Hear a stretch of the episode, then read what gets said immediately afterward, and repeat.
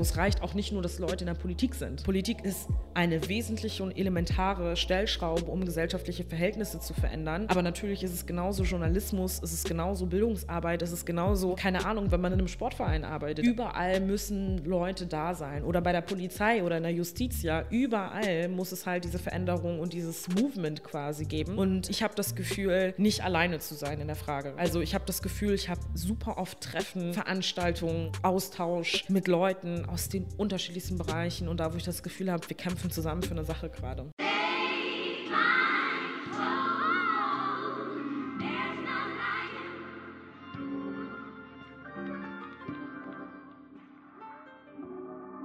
Yep, das ist der Made in Germany Podcast. Mein Name ist Junior und ich habe die Ehre, hier mit Aminata Torre sitzen zu dürfen. Moin, Na? schön, dass du da bist. Schön, dass ich da sein darf. Wir sitzen in deinem Büro. Genau ist, glaube ich, ganz nett, auch mal zu sehen, wo du arbeitest. Ja. Und ähm, ja, cool. Ich freue mich auch, dass es geklappt hat. Das, der Termin wurde, glaube ich, schon vor Monaten geplant irgendwie. Mhm. Und bei deinem, ich, ich, kann mir gut vorstellen, sehr turbulenten Terminplan oder deinem Kalender mhm. ähm, kann es auch sein, dass sich Sachen verschieben können oder verändern Voll. können. Deswegen bin ich super froh, dass alles geklappt hat. ja, was soll ich sagen? Hm, stellvertretende Schiete-Präsidentin. Ja Landtag Schleswig-Holstein. Ja. Das bist du. Genau. Wow. Wie geht's dir damit? Ja, also die Frage habe ich in den letzten Monaten oft beantwortet, wie das so ist, äh, als Vizepräsidentin des Landtages Schleswig-Holsteins und ähm, inzwischen, ich weiß gar nicht, wie viele Monate sind das jetzt, seit August 2019 äh, bin ich Vizepräsidentin, seit äh, Mai 2019, Juni 2019 sogar, äh, Juni 2017 bin ich äh, Landtagsabgeordnete für die Grünen hier in Schleswig-Holstein. Mhm. Und ähm, ja, beide Aufgaben sind krasse Aufgaben und coole Aufgaben und sehr anstrengende Aufgaben, ähm, die ich aber gerne ausfülle. Und diese Woche ist so eine Woche da, wo ich merke, wie viel das bedeutet, beides zu tun. Ne? Also Abgeordnete zu sein und äh, die repräsentative Aufgabe als Vizepräsidentin zu haben. Ja. Das merke ich jetzt schon, inwiefern das einfach nochmal zusätzlich mehr Termine bedeutet. Ja. ja. Und wie stehst du auf, habe ich mich vorhin irgendwie gefragt. Also mhm. stehst du irgendwie mit so, keine Ahnung, mit super viel Elan auf und mhm. sagst, so jetzt kann ich, also weißt du, hast so mhm. Ziele im Kopf und sagst, da gibt es Dinge, die mhm. muss ich und will ich abarbeiten oder ist es manchmal auch so wirklich so, boah. Ist ganz krass. unterschiedlich, muss ich sagen. Also etwas abzuarbeiten ist jeden Morgen immer das Erste, woran ich denke. Ist auch, glaube ich, nicht so gesund, dass ich, äh, das Erste, was ich morgens mache, ist zu gucken, okay, was ist gerade äh, passiert, so, mhm. ne? Also was ist gerade in der Zeitung, ähm, was, wie sieht es mit den Mails aus und so. Ich habe jetzt versucht, es eigentlich immer erst nach dem Duschen zu machen. Um nicht gleich direkt immer so in Arbeit zu starten. Ähm, aber dadurch, dass Politik und all das, was ich mache, auch viel mit Leidenschaft zu tun hat äh, und das sich nicht nur als Job anfühlt, ähm, ist es manchmal schwer, das ein bisschen abzugrenzen. So. Aber in der Regel wache ich auf und äh, starte direkt in den Tag. So. Ja. Und es gibt immer eine Agenda für den Tag, für die nächsten Wochen, für die nächsten Monate. Das ist schon so, dass ähm, ich nicht morgens aufwache und denke so, was könnte ich denn heute mal machen? Mhm. Also das ist immer einfach schon klar. Bist du auch froh drum? Ähm, total. Manchmal würde ich mir wünschen, ein bisschen mehr Lücken zu haben, ehrlich gesagt. Ähm, aber das haben wir ähm, inzwischen, mein Team und ich, gut, ähm, kriegen wir das gut organisiert, dass ich explizite Bürozeiten habe. Also ja. es klingt jetzt vielleicht so ein bisschen so, okay, was ist daran jetzt voll innovativ mhm. oder so, aber ähm, man arbeitet halt viel zwischen Terminen so dass man gerade, weiß ich nicht, eine eineinhalb Stunden Zeit hat im Zug und dort dann versucht, Sachen abzuarbeiten oder dass man es nach all den Terminen, die man am Tag hat, dass man da dann äh, die parlamentarische Arbeit weitermacht, Anträge schreiben, Gesetze schreiben, Texte lesen, all das ist ja Teil der Arbeit, den man vielleicht bei Instagram nicht sieht, mhm. aber der ja dazugehört. Ja. Und deswegen ähm, haben wir das jetzt voll institutionalisiert, dass diese Zeit ähm, nicht nur nach der Arbeit stattfindet, beziehungsweise nach dem Unterwegssein, ja. sondern dass ich vielleicht auch mal mitten am Tag zwei Stunden habe, um einfach mal konzentriert an der Rede zu schreiben, ähm, weil, wie gesagt, äh, man sonst einfach echt äh, immer nachdem man quasi unterwegs ist, all das abarbeitet und das ja. mehr zu integrieren. Aber hast du, ich bin mir nicht sicher, aber hast du jemals geplant gehabt, in Anführungszeichen einen ganz normalen Job zu machen? Ähm, du meinst, ob ich äh, geplant hatte, eigentlich eine, was anderes genau, zu machen? Genau, komplett was anderes, wo ja, du mehr Spielraum hast für Freizeit und was auch immer. absolut. Ja. Also ich habe Politikwissenschaft und französische Philologie studiert mit dem Ziel, ähm, äh, irgendwas im Bereich Entwicklungsarbeit zu machen, Botschaftsdienst. Das war so das, was ich spannend fand. So, deswegen mhm. habe ich das studiert, was ich studiert habe. Ähm, war mal bei so einer Veranstaltung vom Auswärtigen Amt damals, äh, kurz vor meinem Abi, und habe gesagt, okay, was muss ich denn studieren, um all das machen zu können? Mhm. Und äh, da hat man mir gesagt, ich kann studieren, was ich möchte. Wichtig ist halt nur, dass man äh, quasi einen Masterabschluss hat und ähm, dann diese Prüfungen besteht. So. Und äh, deswegen war das das Ziel, auf das ich hingearbeitet habe. Mhm. Und bin dann im Laufe meines Studiums aber dann einer Partei beigetreten, habe mich mit den, mit den politisch aktuellen Dingen auseinandergesetzt und gemerkt, so, okay, ähm, ich möchte mich da einbringen und habe dann den ersten Job gehabt im Deutschen Bundestag als wissenschaftliche Mitarbeiterin und persönliche Referentin und äh, habe dann, nachdem ich diesen Job gemacht habe, dann beschlossen, selbst zu kandidieren. Ja, ja super. Mhm. Ähm, ich springe manchmal zwischen den Fragen so hin und her. Voll, gerne. Ähm, ich werde dir auch gleich sagen, warum ich dir diese Frage stelle. Und zwar mhm. hast du in dem Raum hier auch ein Bild von dir und Obama mhm. hängen. Hat man noch auf deinem Instagram gesehen. Mhm. Ähm, was hat dir diese Begegnung gegeben? Mhm. Hat dir das irgendwie Inspiration gegeben mhm. oder sag du selber mal? Ähm, ja, das Bild hängt hier, weil meine Mutter darauf bestanden hat, dass dieses Bild hier hängt. Das ist ganz lustig, weil ähm, ich bin, seitdem ich äh, Vizepräsidentin bin, bin ich umgezogen in dieses Büro. So, und das ist noch gar nicht so lange her, dass ich in diesem Büro jetzt bin. Und dann habe ich das halt eingerichtet und habe ich das meiner Mutter erzählt. Äh, mhm. äh, ich habe es jetzt eingerichtet, bin am überlegen, welche Bilder ich aufhänge.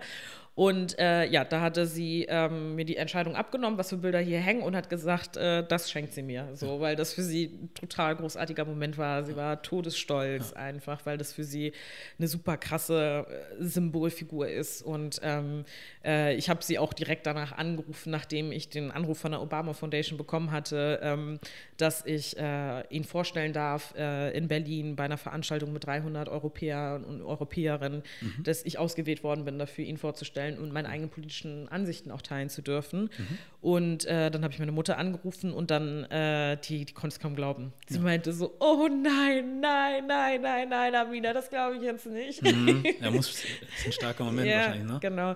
Und ähm, ja, was mir das bedeutet hat, ich habe das ähm, schon ein paar Mal mal so in Interviews oder so erzählt, dass ich total Schiss davor hatte, selber zu kandidieren mhm. damals, weil ich wusste, ich werde in Schleswig-Holstein die erste äh, schwarze Person, die erste afrodeutsche Person sein, die dann in so einem Parlament ist.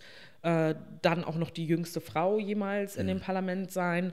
Ähm, das war alles noch bevor ich je ahnte, Vizepräsidentin zu mhm. werden, ähm, sondern wirklich ähm, in dem parteiinternen Wettbewerb so. Und das war so ein Tag vor der Listenaufstellung des, äh, der Grünen intern, also ein Parteitag, auf dem du dich dann bewerben musst und dich dann gegen die anderen Mitstreiterinnen ähm, durchsetzen musst, äh, stand ich so auf meinem Balkon und dachte so, alter Schwede, was machst du hier? Also du, wieso willst du morgen deine Partei davon überzeugen, das zu machen? Einfach, ich habe richtig Panik bekommen und habe halt auch gedacht, so, nee, ich mache das nicht. Also es ist einfach too much.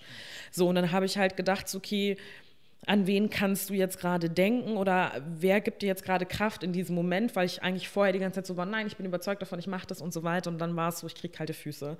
Und dann habe ich halt an Barack Obama gedacht, einfach weil, und das ist mir in diesem Moment auch bewusst geworden, dass man so wenig Identifikationsfiguren im eigenen Land hat, in dem man lebt. Ja. So, und da habe ich gedacht habe, ja, das ist ja auch Teil äh, meiner Motivation, das zu tun, weil es das zu wenig gibt, die Repräsentation in der Politik. Und ich glaube, wenn man eine Repräsentationskrise in der Politik hat, hat man auch eine Vertrauenskrise. Mhm. Wenn Leute das Gefühl haben, diejenigen, die politische Entscheidungen treffen, haben mit meinem Leben nichts zu tun, dann hat man nicht unbedingt ein krasses Vertrauen in das politische System und die Entscheidungen, die getroffen werden.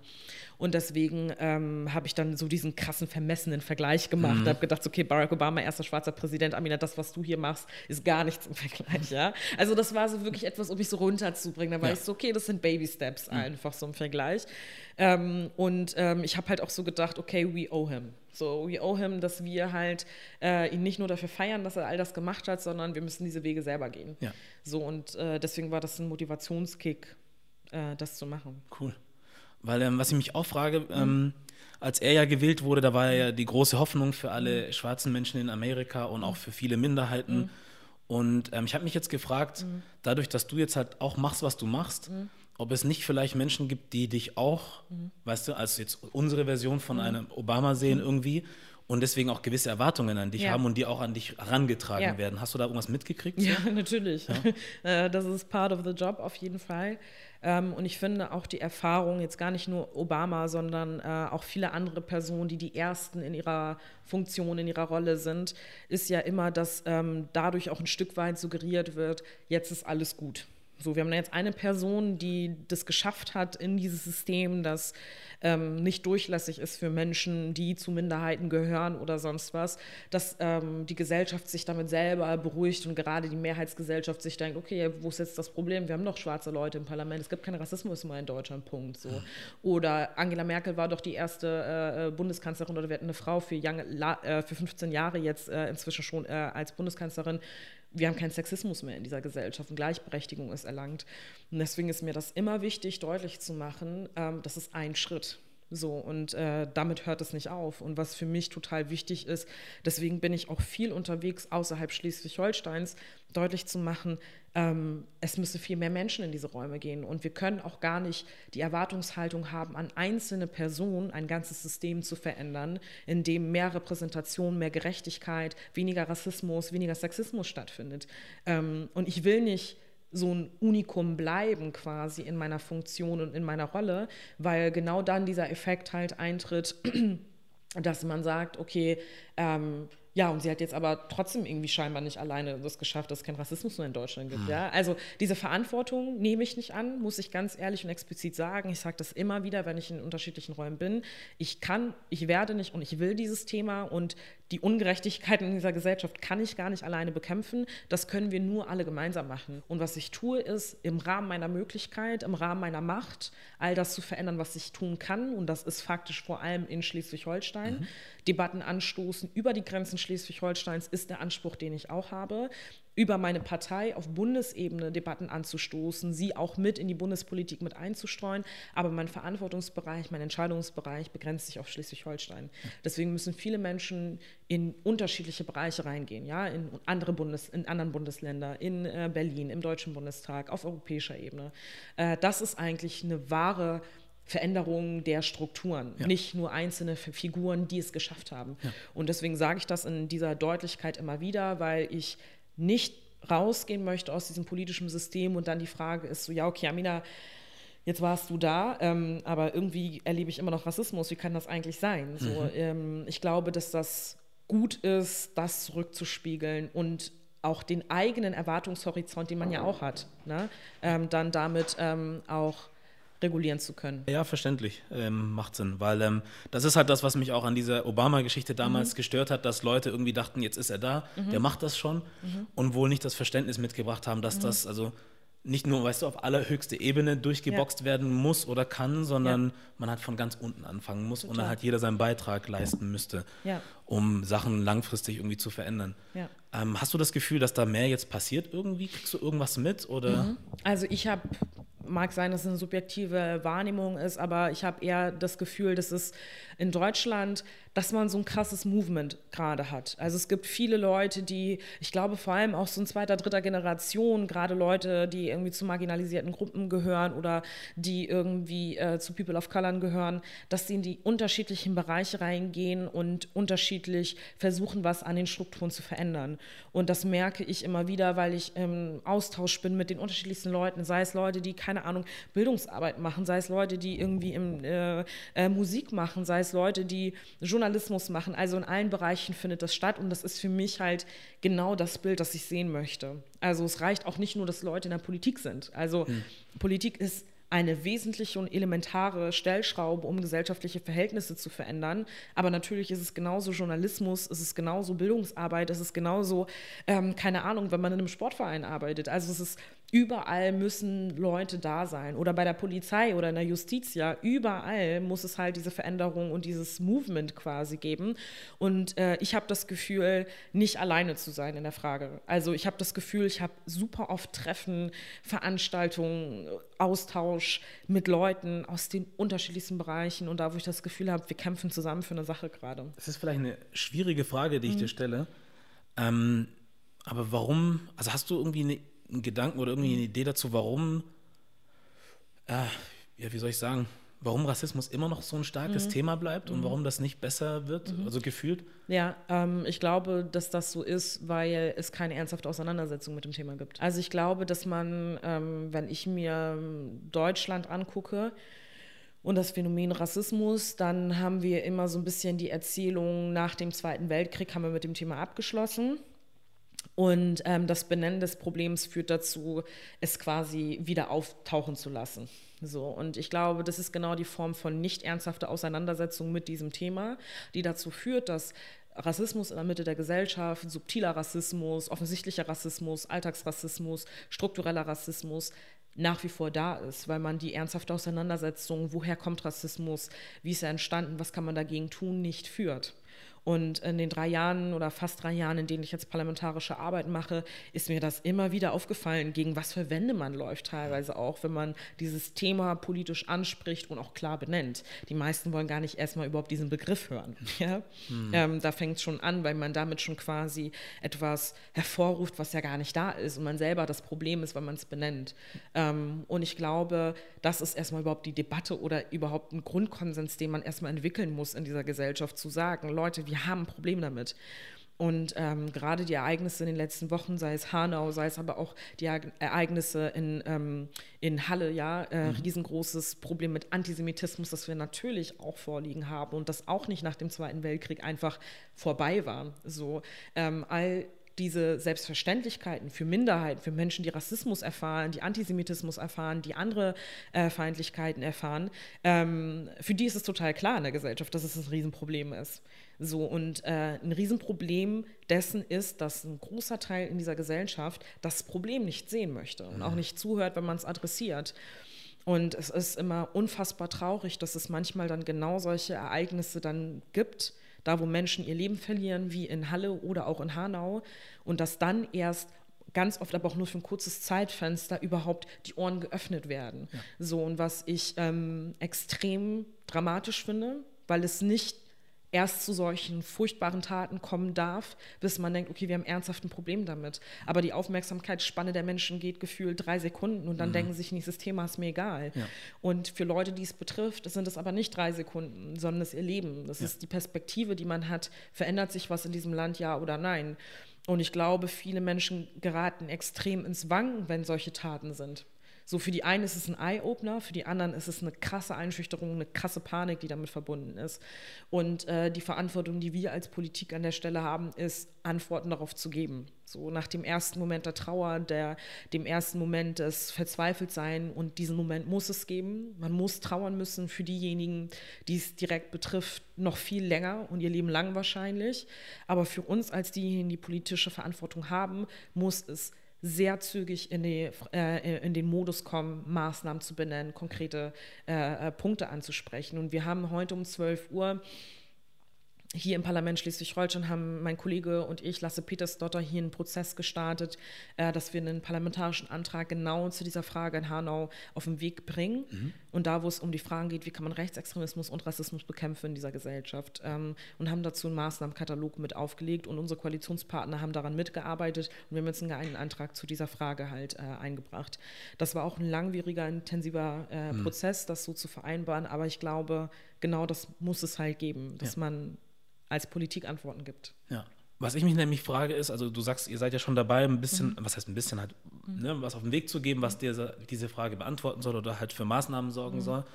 Und ich frage mich, ist das wirklich so schwierig, auf politischer Ebene gewisse, ne, gewisse Gesetze irgendwie zu bringen, die dann dazu führen, dass manche Sachen zum Beispiel härter bestraft werden oder so? Weil ich habe das zum Beispiel in, in England erlebt, als ich mal da studiert habe, ich mache nur einen ganz kurzen Ausflug, Ja. ähm, dass ich mal halt an, an dem Abend irgendwie von jemandem beleidigt wurde. Ich habe es nicht so richtig wahrgenommen. Und diese andere Person ist mir halt immer so hinterhergelaufen, hat irgendwas gerufen und ähm, meine Freunde, die mit mir da waren, haben es gehört. Und die Polizei aber auch. So, und die sind aber sofort hingegangen, ohne dass ich was sagen musste und haben den verhaftet und sind dann zu mir rübergekommen und haben gemeint, wir müssten eine Anzeige erstatten, weil wir das mitbekommen haben. Und äh, wir würden das ganz gut finden, wenn sie mit auf die Wache kommen, um das zu machen. Dann meinte ich erstmal so, hm, nee, weil ich halt das von hier zum Beispiel gewohnt bin, dass Sachen angefangen werden, aber nicht zu Ende verfolgt werden irgendwie. Und die haben aber sehr darauf bestanden. Und ich habe halt irgendwann auch verstanden, dass es dort natürlich auch Rassismus gibt, aber dass bei denen so im System verankert ist, dass man nicht einfach so damit davonkommt mhm. und sagt, ja, was hat er wirklich gesagt? Aber hat er wirklich gesagt, was du, mhm. weißt du, das sind Ja, so, das sind Fragestellen so, genau. der das rassistischen halt, Erlebnisse. Also, ja, also ich glaube, ähm, ähnlich wie du sagst, ähm, dass man beispielsweise in Großbritannien definitiv ein Problem hat mit Rassismus, genauso wie man ihn hier hat. Ähm, man dort aber an einem anderen Punkt ist in der Frage, ähm, inwiefern ist eine Gesellschaft dafür sensibilisiert, gibt es ein Bewusstsein dazu, ja oder nein und so weiter. Ich war vor ein paar Wochen auch in Großbritannien ähm, und äh, war beim äh, German Symposium äh, an der LSI mhm. und habe mich im Rahmen meiner Reise dort auch mit ähm, äh, Simon Woolley getroffen, mhm. Ähm, der vor, ich glaube, über 20 Jahren Black Operation Vote ähm, äh, äh, gegründet hat. Mhm und sich mit der Frage auseinandergesetzt hat, inwiefern ähm, kann man schwarze Menschen und Minderheiten in den USA politisch einbringen in die Prozesse und überhaupt einfach so eine grundsätzliche Diskussion über Rassismus in dieser Gesellschaft halt auch verankern. Ich glaube, du hast in Großbritannien viele, viele, viele Akteure und Akteurinnen, die dieses Problem adressieren. Natürlich auch eine ganz andere Geschichte, was Kolonialismus angeht. Nicht, dass es in Deutschland weniger schlimm war, aber ich glaube, wenn man an Kolonialismus denkt, dann hat man gerade Großbritannien als extrem großen Player in der Frage mhm. äh, auf dem Zettel und man kann das, glaube ich, weniger ignorieren als hier in Deutschland, wo die Erzählung immer so ist, ja, wir haben ja spät angefangen, was halt nicht dazu führt, dass es weniger grausam war. Ja. So und äh, vor allem erzählt diese, äh, stimmt diese Erzählung auch nicht.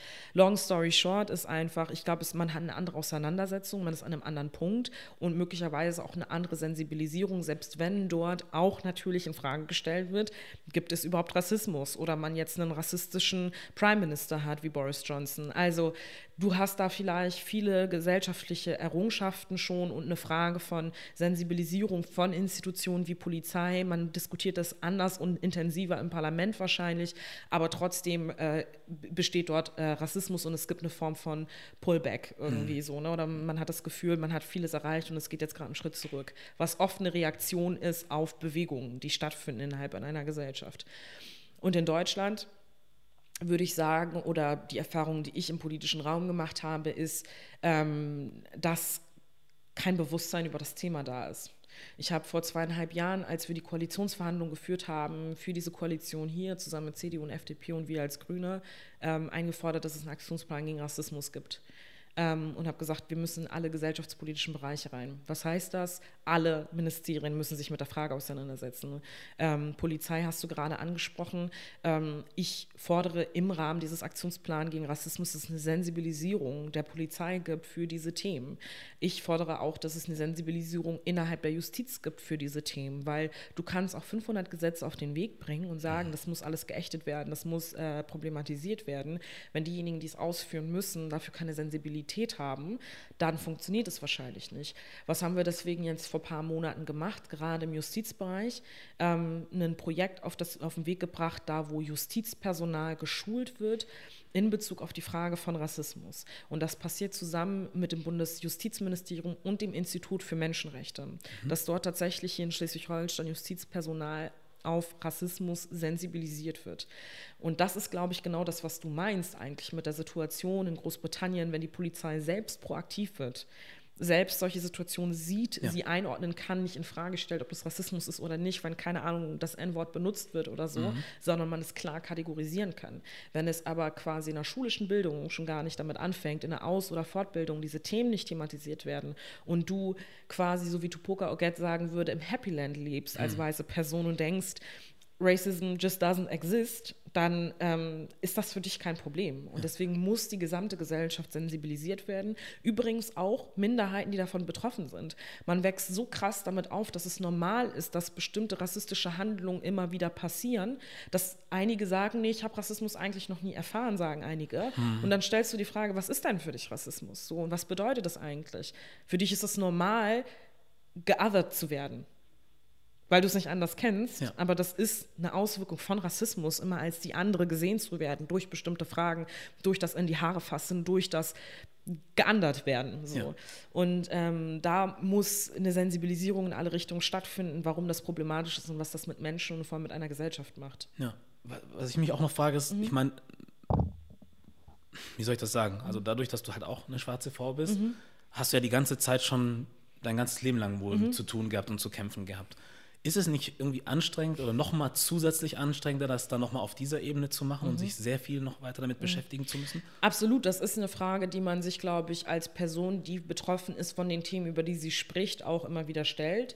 Ähm, ähm, weil es natürlich auf unterschiedlichen Ebenen dann immer stattfindet. Eine Debatte über Rassismus findet nie vorbei an meinen Emotionen, an meinen Gefühlen vorbei. Mhm. So, und wenn du äh, dann Diskussion darüber hast, ob es wirklich stattfindet, ob das N-Wort wirklich problematisch ist in politischen Verhandlungen, dann musst du dir natürlich eine Form von Panzer einfach ähm, anlegen, weil wenn du da sitzt quasi als Person, die sich einfach nur denkt, so, okay, das verletzt mich alles, dann kommst du in Verhandlungen ganz oft einfach auch nicht weiter. Ähm, und natürlich macht es trotzdem was mit einem. Das will ich gar nicht kleinreden. Ähm, und auf der anderen Seite glaube ich, dass es aber auch was mit den Leuten im politischen Raum macht, weil sie nicht mehr in Räumen sind, wo sie unter sich diskutieren können, ohne dass Menschen, die davon betroffen sind, ihnen Widerworte geben. Ja. Das ist, glaube ich, schon die, Ver die, die Veränderung, die stattfindet.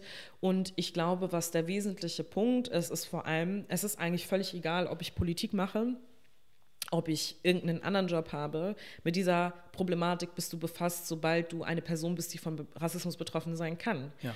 Und das ist ja genau der Punkt. So, ne? Also mein ganzes Leben lang bin ich ja auch davon betroffen gewesen.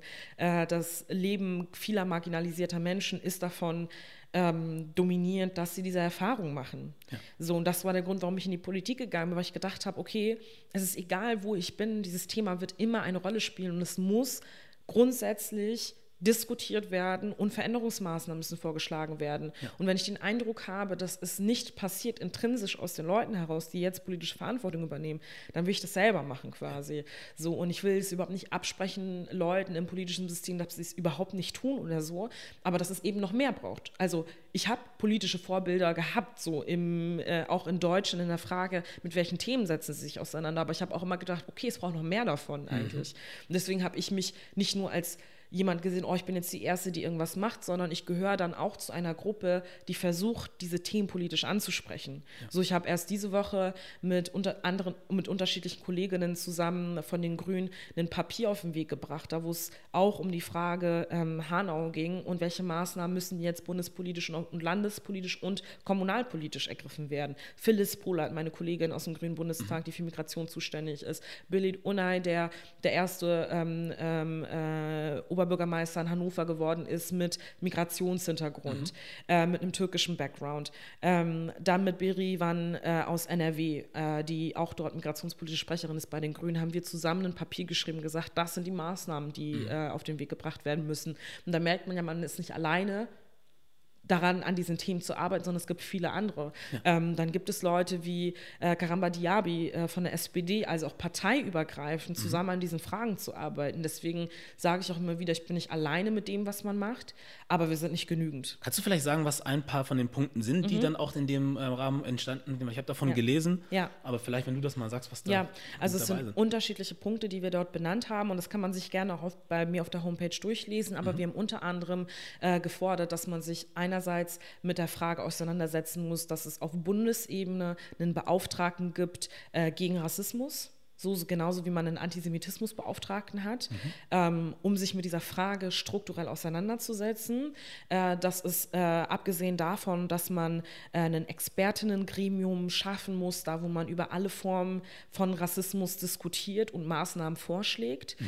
Ähm, dann überhaupt die Partizipation und die Einbindung von Menschen mit Migrationshintergrund in politische Prozesse zu verstärken mhm. und ganz viele weitere Maßnahmen, äh, die wir dort als Punkte jeweils aufgegriffen haben haben. Ja. Und uns war das wichtig zu sagen, dass man das auf unterschiedlichen Ebenen alles auch machen muss gleichzeitig. Es reicht nicht nur, wenn es auf kommunaler Ebene ist oder nur auf Landesebene oder nur auf Bundesebene. Jede Ebene muss sich mit dieser Frage auseinandersetzen. Ja. Und da, das war, deswegen war es gut, dass wir aus unterschiedlichen Ebenen sind und dann so ein Papier formuliert haben, weil wir da die unterschiedliche Expertise auch nennen konnten. Ja. Wenn ich mich richtig erinnere, ich bin mhm. mir nicht ziemlich sicher, aber kann es sein, dass in, innerhalb dieser Arbeit, die ihr da geleistet habt, auch die Frage oder die Forderung aufkam, dass man das Wort Rasse ja, aus, aus dem, dem, Grundgesetz, Grundgesetz streicht? Genau, das ist, ja. Warum ist das wichtig? Äh, es ist wichtig, dass ähm, das gestrichen wird, weil mit dieser Begrifflichkeit ja schon das Problem beginnt. So, es gibt keine Rassen unter Menschen. Es gibt die Menschheit mhm. und keine unterschiedlichen Rassen. Und das ist ja quasi die Basis der Rassenideologie gewesen, um Menschen zu kategorisieren und sie abzuwerten. Mhm. Kolonialismus als Stichwort, ähm, die Basis für Ausbeutung Menschen auf dem, äh, von Menschen auf dem afrikanischen Kontinent beispielsweise hat ja auf, dem, auf der auf dieser Pseudowissenschaft beru beruht, dass äh, äh, weiße Männer vor allem äh, behauptet haben, wir wären als schwarze Menschen untergebildet oder mhm. unterentwickelt und haben dadurch legitimiert, in diesen Kontinent zu fahren und uns auszubeuten und uns zu versklaven. So, und äh, wenn man deswegen dann im Grundgesetz ja dass, dass äh, un, un, unsere, unsere Verfassung quasi, wenn man auf unserer in unserer Verfassung stehen hat, Rasse, dann stützt man die Logik, die damit eigentlich nicht gestützt werden soll. Mhm. Weil eigentlich steht da ja drin, keiner darf aufgrund seiner Rasse benachteiligt werden. Ja. So, und äh, das darf halt nicht da drin stehen und man muss sich halt darauf einigen, welchen anderen Begriff könnte man benutzen aufgrund des ethnischen Hintergrunds oder was auch immer. Oder ja. aufgrund der Ethnie oder aufgrund von was auch immer, Hautfarbe, Herkunft, was weiß ich, was kann man da, glaube ich, schon äh, als, ähm, als, als Gedanken dann rein formulieren. Ja.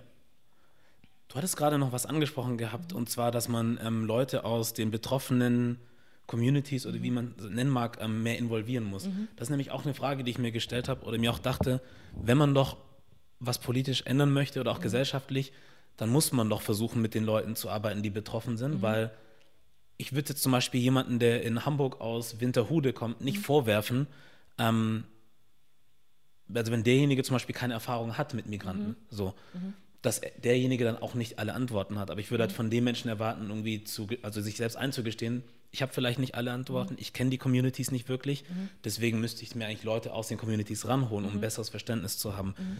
Ähm, vielleicht hast du da einen besseren Einblick gekriegt, mhm. irgendwie, ob das hinter den Kulissen auch passiert oder fehlt das irgendwie trotzdem noch? Also es finden durchaus, ähm, und ich glaube, dass fast jede Partei, bis auf die Nazi-Partei AfD, mhm. ähm, einen Austausch hat mit Communities, wenn es um die Thematik geht oder äh, wenn es um diese Frage geht. Ähm, und ich glaube, dass das, ähm, das geht auch gar nicht anders. Man muss das so machen. Man hat ja unterschiedliche Termine. Ich komme jetzt gerade zum Beispiel von einem Termin mit einer Gruppe, äh, die, ähm, die Deutschkurse macht ähm, und die vor einigen Jahren nach Deutschland geflohen sind aus unterschiedlichen Ländern und höre mir das auch regelmäßig an, um zu gucken, wie wirken eigentlich die politischen Maßnahmen, was haben die für Bedürfnisse, was sagen die, ist problematisch. So, um mhm. das zurückzukoppeln mit der politischen Arbeit, die ich hier mache. Wenn ich quasi nur in meinem Büro sitze und denke so, oh, ich glaube, das müsste verändert werden, dann hat das nichts mit der Realität zu tun. Ähm, ich glaube aber, dass es nicht immer stattfindet, dass man so einen sinnvollen und intensiven Austausch auch hat. So, und ich glaube, das eine ist, dass man Austausch mit bestimmten Communities, mit bestimmten Expertinnen auch hat. Und das andere ist auch, ist man aber auch selbst in den politischen Räumen vertreten. Weil natürlich ist das Wissen und der Input von draußen total entscheidend für die Entscheidungen, die man dann im parlamentarischen Verlauf trifft. Aber die Frage ist, sitzt du mit am Tisch, wenn dann explizit Entscheidungen getroffen werden? So, und ich treffe ja auch keine Entscheidung einfach nur auf Basis meines Bauchgefühls zum Beispiel, sondern beziehe dann ja die Expertise und das Wissen, das ich von draußen bekomme, mhm. mit rein in die Überlegungen und Grundüberzeugungen, die ich habe und wiege selber ab, was davon halte ich für sinnvoll. Das ist meine Rolle dann als Entscheiderin, als Politikerin zu sagen, von all dem, was mir dargeboten wird, von all den Informationen, die ich bekomme, gehe ich ja nicht rein und sage, eins zu eins übernehme ich das auch, sondern es muss im Einklang sein mit dem, wofür meine Partei steht mhm. und im Einklang meiner eigenen Überzeugung und im Einklang mit, mit, mit all dem, was wir äh, politisch dann hier ähm, äh, verhandeln quasi. Ja. Und das ist dann für mich so der Dreiklang, in dem ich unterwegs bin. So, was, was halte ich davon? Was passiert da draußen? Was sagt meine Partei dazu? Ja. Und versuche natürlich aber auch in die Partei die Position von bestimmten Communities mit einzubringen. So, weil eine Partei trifft ja auch keine Entscheidung oder eine Programmatik einfach nur aus dem Bauchgefühl heraus. Und wenn sie es tut, dann ist das sehr schlecht, sondern im Austausch mit Leuten da draußen, weil wir ja Politik machen für andere, also für, für, für die Gesellschaft. Ja. So. Wie fühlt sich eigentlich deine Familie dabei, dass du es machst? Ich meine, du hast ja von Obama gesprochen, da Ja. war man stolz, aber insgesamt jetzt, Ja. wie, wie, wie, ist, wie ist die Familie da eingestellt? total unterstützend einfach. Also und ich glaube auch, ähm, dass das super schwierig ist, so einen Job zu machen, gerade wenn man dann so exponiert ist, aufgrund der Tatsache, dass man eine junge schwarze Politikerin ist, ähm, wenn man da nicht genügend Leute hat, die einen unterstützen und so. Und ähm, neben Familie sind es auch krass Freundinnen und Bekannte oder Menschen im engen Umfeld einfach, die voll die Kraft geben dafür. So. Und auch die Communities, muss ich sagen. Ich sage das immer wieder bei so, bei so Treffen, ich weiß nicht, ESD-Bundestreffen oder weiß nicht, wenn ich bei Each One Teach One in Berlin bin oder wo auch immer, dass das voll einfach so ein Energiebooster ist. Selbst wenn du, ich weiß nicht, vielleicht drei Tage hintereinander hattest, wo du nur Bullshit an den Kopf geknallt bekommen hast und irgendwie übelste Beleidigungen und Hassnachrichten, was auch immer.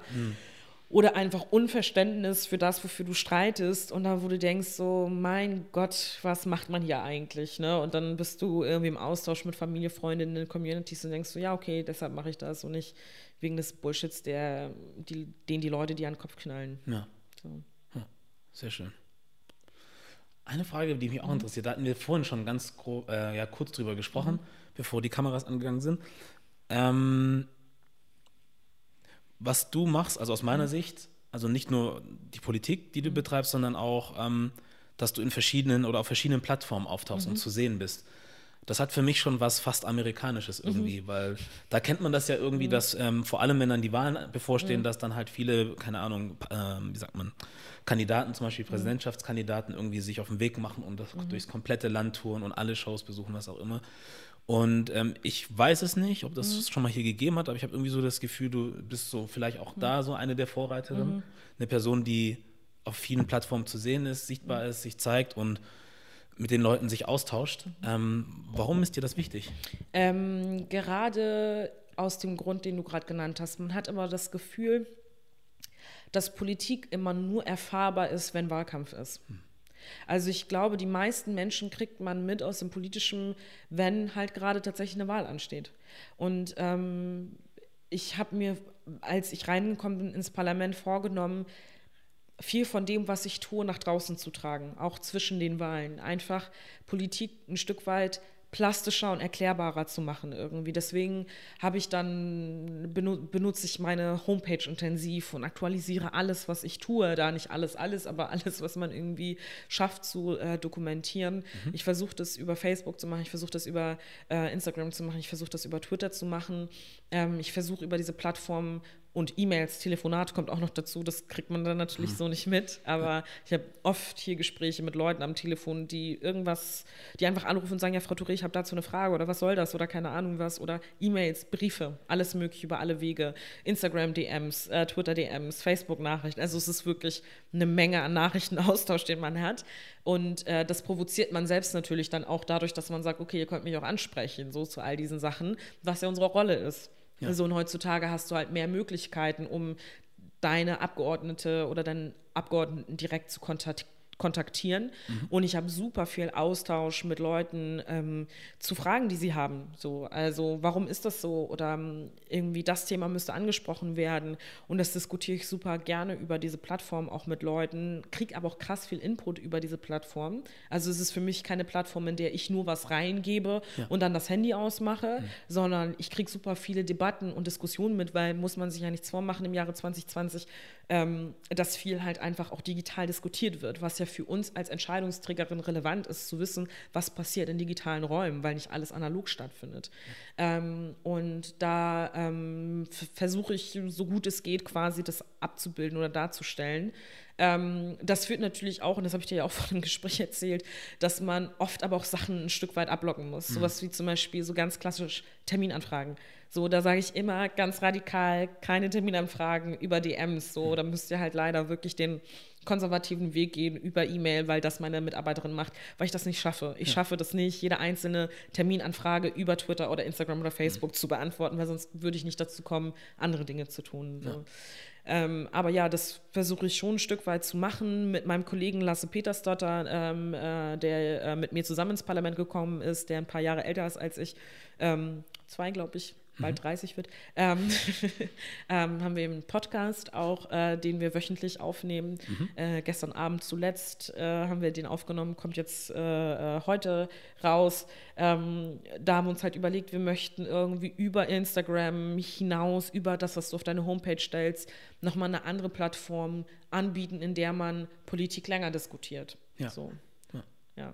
Interessant, bist du die erste oder äh, erste deutsche Politikerin, die einen Podcast mit nee. hat? Okay, gab nee, schon? Okay. Nee, das gibt äh, auf jeden Fall äh, noch andere Politikerinnen, die so Podcasts machen. Es gibt so einen ähm, äh, Politikbeobachter, äh, Politiktyp, der so die Kommunikation und die Darstellung von Politikerinnen auf Plattformen so ein bisschen bewertet. Ja. Martin Fuchs heißt der und äh, der hat letztens irgendwann mal wieder gepostet, wer alles eigentlich so Podcasts hat Ja. in der Politik. Und da habe ich das dann auch mitbekommen, wer das eigentlich alles macht. Ja. Ah, cool. Ja.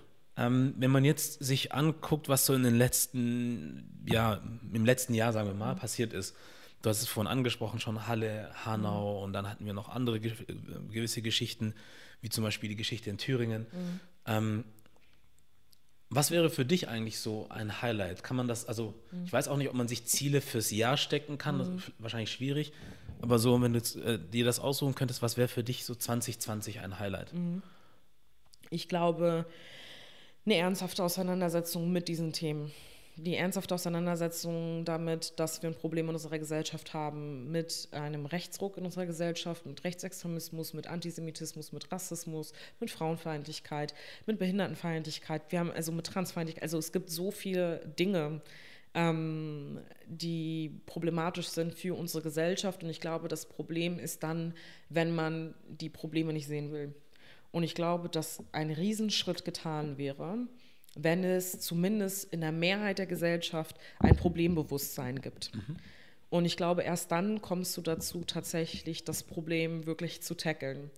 Ähm, und das ist die Erwartungshaltung, die ich seitens der Politik habe, also mich mit eingeschlossen, für die, dafür zu sorgen und seitens der Zivilgesellschaft das auch mehrheitlich so zu sehen.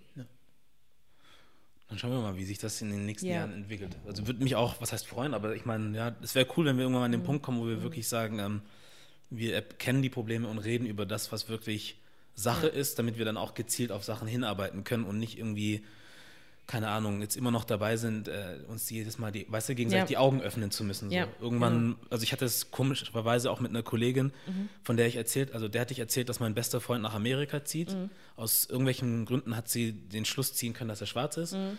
und meinte dann halt auch, das war kurz nach Hanau. Ja, zum Glück, also ja, in Amerika ist es ja normal, oder weiß man ja, dass es da Rassismusprobleme gibt. Ja, aber wir haben das ja hier nicht so, ne? Und ich war baff. Also eigentlich sollte mich das nicht mehr überraschen, aber Ja, ich war so baff. trotzdem, also ein ja. paar Tage vorher ist halt was passiert irgendwie Ja. und es gibt wirklich Menschen, die glauben, Ja. es ist kein Problem eigentlich da. Ja. Deswegen, das, was du gesagt hast, wäre echt super, wenn wir irgendwann mal an den Punkt kommen, wo wir Ja. sagen, okay, wir sehen das Problem Ja. und jetzt müssen wir reden. Ja.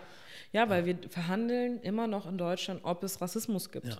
Und das ist halt das Absurde einfach. Und ich glaube, ähm, also ich werde super oft gefragt, ey, Frau erle- erleben Sie denn eigentlich Rassismus?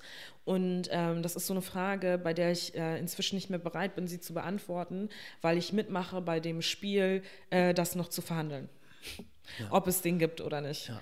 Ähm, und äh, manchmal habe ich Momente da, wo ich das Gefühl habe, ich muss es eindrücklich erklären, aber ich glaube nicht, dass es an Beispielen fehlt für Rassismus in unserer Gesellschaft. Ich glaube auch nicht, dass es an Büchern fehlt. Ich glaube nicht, dass es an Erzählungen fehlt, ob es Rassismus gibt. Woran es fehlt, ist, das einfach zu akzeptieren und es zu glauben. Und nicht einfach nur, damit wir dann dastehen und sagen, okay, es gibt Rassismus und jetzt ciao. Sondern damit man dann ansetzen kann und was tun wir dagegen.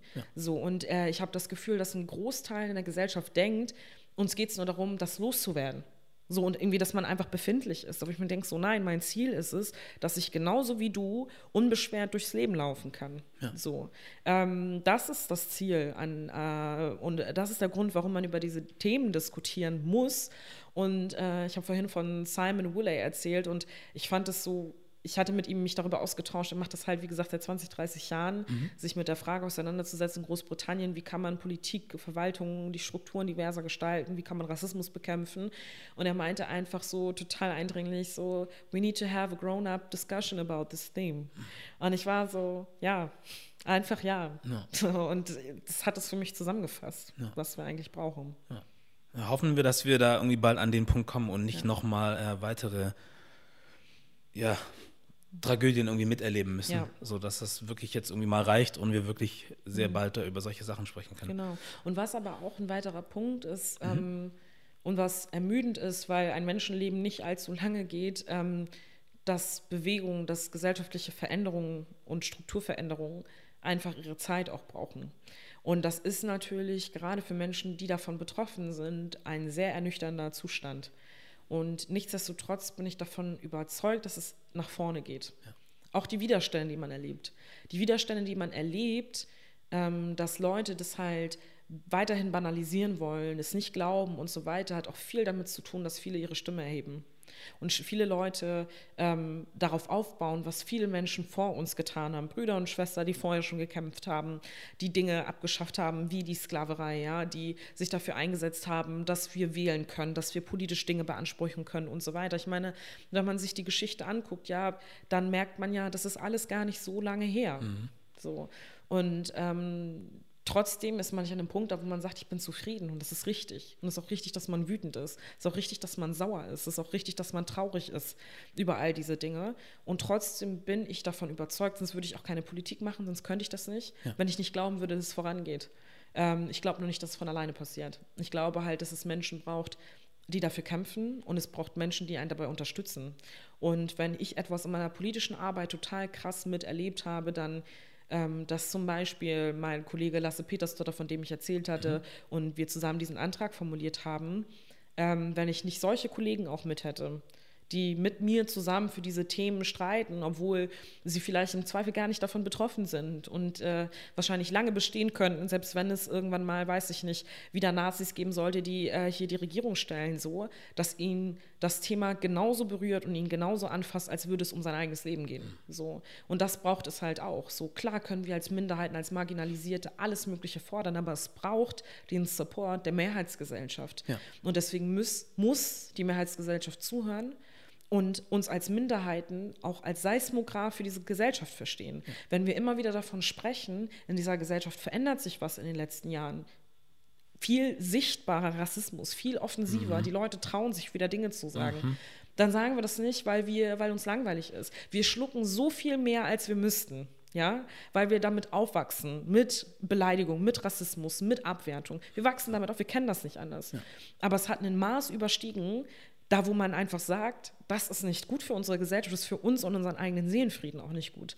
Und wenn die Mehrheitsgesellschaft das nicht begreift, ja, dass wenn eine Minderheit in einer Gesellschaft sich nicht als Teil dieser Gesellschaft fühlt, darüber nachdenkt, auszuwandern, darüber nachdenkt, sich abzuwenden von diesem politischen System, von der Gesellschaft, dann haben wir ein Problem als Gesellschaft. Und es darf halt nicht dazu kommen, dass man dann im Nachhinein sagt, Mensch, das hätte man, also die Alarmzeichen hat es ja nicht gegeben. Doch, wir sagen es jeden Tag, jeden Tag über die unterschiedlichsten Formate. Ja, einige Leute singen darüber, andere Menschen tanzen darüber, andere Leute machen Politik darum, andere Leute machen Bildungsarbeit darum. Es gibt die unterschiedlichsten Ausdrucksformen. Andere Menschen malen darüber, ja, also ja. wirklich, es gibt 150 Ausdrucksformen, um zu beschreiben, es passiert was. Ja. So. Und äh, die Ausgrenzung ist real für Menschen. Und wenn das aber nicht ankommt in der Mehrheitsgesellschaft, dann wird es früher oder später und ich hoffe eher früher, ähm, dass da ein Bewusstsein darüber stattfindet, wir verhandeln gerade als Gesellschaft, wer darf Teil dieser Gesellschaft sein und wer nicht. Und es ist nicht mehr die Zeit,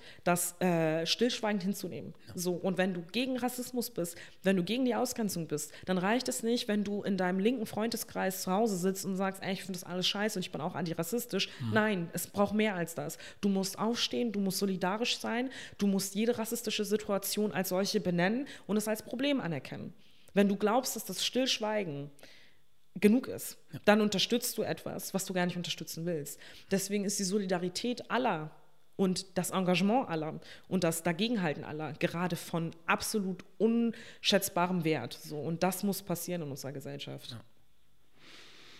Stimme ich zu. Also kann ich über einen Haken dran setzen. ja, auf jeden Fall. Ja. Und das äh, ist jetzt eigentlich auch ein gutes Schlusswort, würde ich, glaube ich, sagen, weil du hast auch noch viele andere Sachen heute vor. Mhm. Ähm, eigentlich genauso stark wie das bei Markus Lanz. das war auch, also das war ein Ding.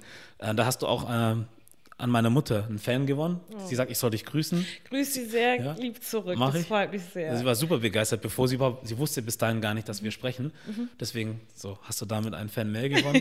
ähm, und ich finde auch das stark, was du machst. Also egal, was passiert, was heißt egal, was passiert, aber ich habe jetzt zum Beispiel persönlich nicht an dich irgendwie jetzt die Erwartung, dass du komplett alleine Berge versetzen musst, aber ich finde es stark, dass es jemanden wie dich gibt, eine Person, die das alles auf ihre Schultern nimmt irgendwie und für uns mitträgt und uns mithilft und tut. Deswegen, wenn ich dir in irgendeiner Art und Weise helfen kann, ich weiß noch nicht wie, aber ich bin da. das so. ist sehr nett von dir und das Ja. ist genau die Energie, die man Ja. braucht, um weiterzumachen und noch zu wissen, wofür man das macht. ja. Schön, dass du vorbeigekommen bist Sehr und dir gerne. die Mühe gemacht hast. Nicht zu danken, sehr gerne. Eine letzte Frage habe ich noch für dich. Das ist vielleicht eine, die du kurz beantworten kannst. Ähm, je nachdem, also das ist deine Zeit. Was heißt oder was könnte für dich Made in Germany bedeuten? Ähm, Made in Germany könnte für mich bedeuten, dass es so egal ist, wie man aussieht, woher man kommt, wo die Eltern geboren sind, dass wir ein neues Verständnis von Deutsch und Made in Germany haben. So, ähm, und erst wenn es das Selbstverständnis gibt, glaube ich, sind wir einen Riesenschritt weitergekommen in, in dieser Gesellschaft, dass du mit Deutsch nicht immer direkt nur assoziierst, blond und blaue Augen und beide Eltern hier in Deutschland geboren, sondern das Deutschsein die Summe aller Menschen, die hier leben, bedeutet. So, und äh, wir haben das in unserer Verfassung so stehen, wer deutscher Staatsbürger Bürger ist oder Bürgerin ist oder wer zum Staatsvolk gehört, selbst wenn man nicht die deutsche Staatsbürgerschaft hat. Aber die Frage ist ja, was sieht jeder Einzelne unabhängig von gesetzlichen Grundlagen, von verfassungsrechtlichen Grundlagen als Summe unserer Gesellschaft? Und ich glaube, da gibt es eine riesen Diskrepanz. Ja. Und wenn sich das verändert, sind wir als Gesellschaft ein Riesenstück weitergekommen. Dann ist das das für heute. Okay. Ja, ich danke dir nochmals. Ähm, Gerne. Ich hätte natürlich noch ein paar andere Fragen gehabt, aber ähm, vielleicht kriegen wir das mal anders nochmal hin. Unbedingt. Wäre super. Ähm, aber ich bin mit dem auch schon super zufrieden, was wir hier besprochen haben. Und mal gucken, wie das ähm, bei den Menschen ankommt und was das in denen auslöst. Hoffentlich, äh, dass sie ein bisschen aktiver werden in dem, was sie tun. Hoffentlich. noch nicht tun. ja, dann danke ich nochmal vielmals. Und dann war das der Made in Germany Podcast und wir sind raus. Ciao.